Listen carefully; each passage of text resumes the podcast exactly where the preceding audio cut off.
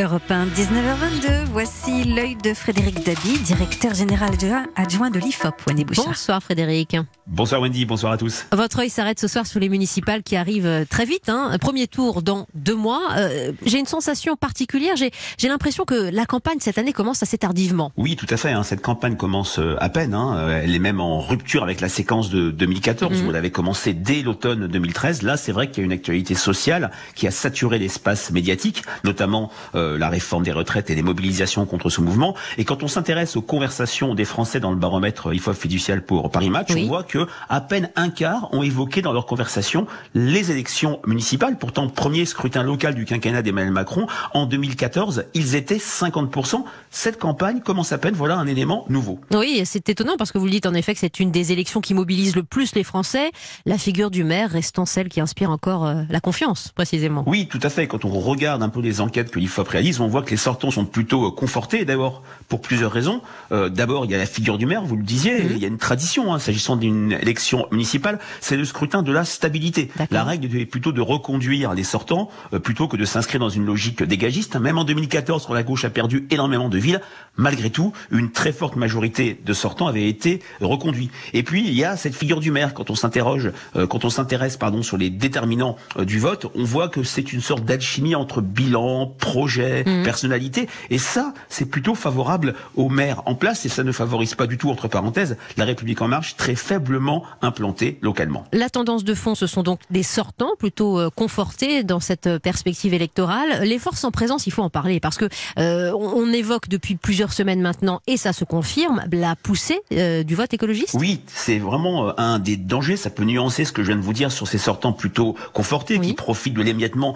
des forces au premier tour, ce qui permettra sans doute à beaucoup de maires de sortir en tête au soir du 15 mars, mais il y a des dangers. Et le premier danger, c'est cette poussée euh, écologiste hein, dans la continuité des élections européennes. Quand on regarde les enquêtes d'opinion réalisées à deux, trois mois du vote, on voit que c'est souvent la première force qui émerge euh, à gauche, dans un contexte où en plus les campagnes municipales euh, sont focalisées sur la thématique environnementale. Il y a même des cas où Europe Écologie Les Verts, qui pour l'instant ne détient qu'une grande ville, à savoir Grenoble, mmh. pourrait l'emporter ou avoir des fortes chances. On a vu une enquête IFOP fiduciale pour Lyon Capital à Lyon où Europe Écologie Les était en tête face à la liste menée par un proche de Jean Collomb. Il y a aussi Rouen, après l'affaire de Lubrizol, et toutes ces villes où le maire socialiste ne se représente pas, Besançon, euh, Strasbourg. En tout cas, aujourd'hui, s'il y a une force qui est en dynamique à côté de ce statut, cet euh, avantage euh, pour les maires sortants, ce sont les écologistes.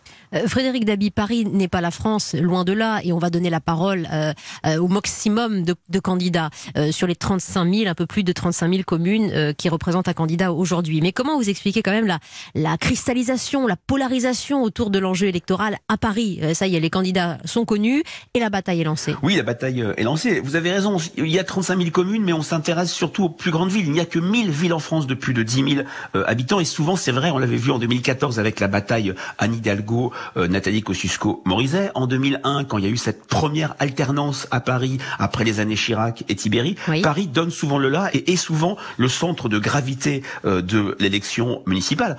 Il y a un enjeu politique très fort. C'est dans cette ville que Emmanuel Macron a réalisé parmi ses meilleurs scores à l'élection présidentielle, 35%. Mhm. Euh, pour toute une série de raisons, c'est une élection qui va énormément intéresser. Anne Hidalgo qui joue une partition importante, vous parliez de la gauche, et qui peut devenir pour le coup l'une des figures de recours de, la gauche socialiste hein, aujourd'hui. C'est vrai que c'est un élément euh, euh, intéressant. La gauche a un espace maintenant euh, politique du mm. fait de la droitisation perçue de la politique menée par Emmanuel Macron, mais elle n'a pas d'incarnation. On a vu Ségolène Royal sortir du bois, et il y a également sans doute Anne Hidalgo, mais en tout cas pour elle, c'est d'abord un enjeu majeur qui est d'être reconduit dans le cadre d'une élection à part. C'est une élection qui est indexée sur la loi Paris-Lyon-Marseille de 1982, mm-hmm. ce qui fait qu'il n'y a pas une élection, il y en a 17 puisqu'on est passé de 20 arrondissements à un arrondissement central qui fait qu'il y a 17 élections au soir du 15 mars. Ça va être l'élection qui va être sans doute la plus regardée dans le cadre de ces municipales.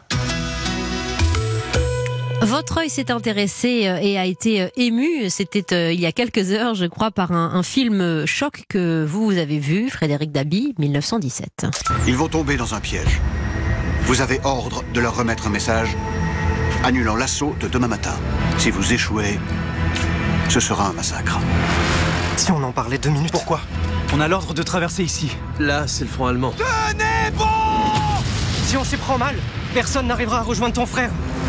1917 de Sam Mendes, ça vous a touché, bouleversé, Frédéric Dabi? Oui, pour plusieurs raisons. Euh, d'abord, on ne n'a pas assez montré euh, au cinéma la Première Guerre mondiale par rapport au Second conflit mondial. Et puis cette histoire toute simple, la journée hein, de deux jeunes soldats anglais pris dans la tourmente de la guerre, on a un film où le, le, spectateur est au cœur de la vie dans les tranchées. On se souvient des Sentiers de la Gloire avec Pierre Douglas, de la sauvagerie de ce premier conflit mondial, et puis de l'inutilité des assauts. Mais il y a aussi une prouesse technique. Ce film est filmé comme un long plan séquence. Il n'y a quasiment aucun montage. Tout est hmm. presque filmé en une fois. Ce n'est pas tout à fait le cas, mais ça saisit particulièrement le euh, spectateur. C'est un film qui va être, je pense, un des favoris euh, des Oscars face euh, au Joker. On pensait que le film Joker allait tout rafler. Il y a maintenant un concurrent tout à fait sérieux. Avec le spectateur qui se retrouve au cœur de la vie dans, dans les tranchées. 1917 de Sam Mendes.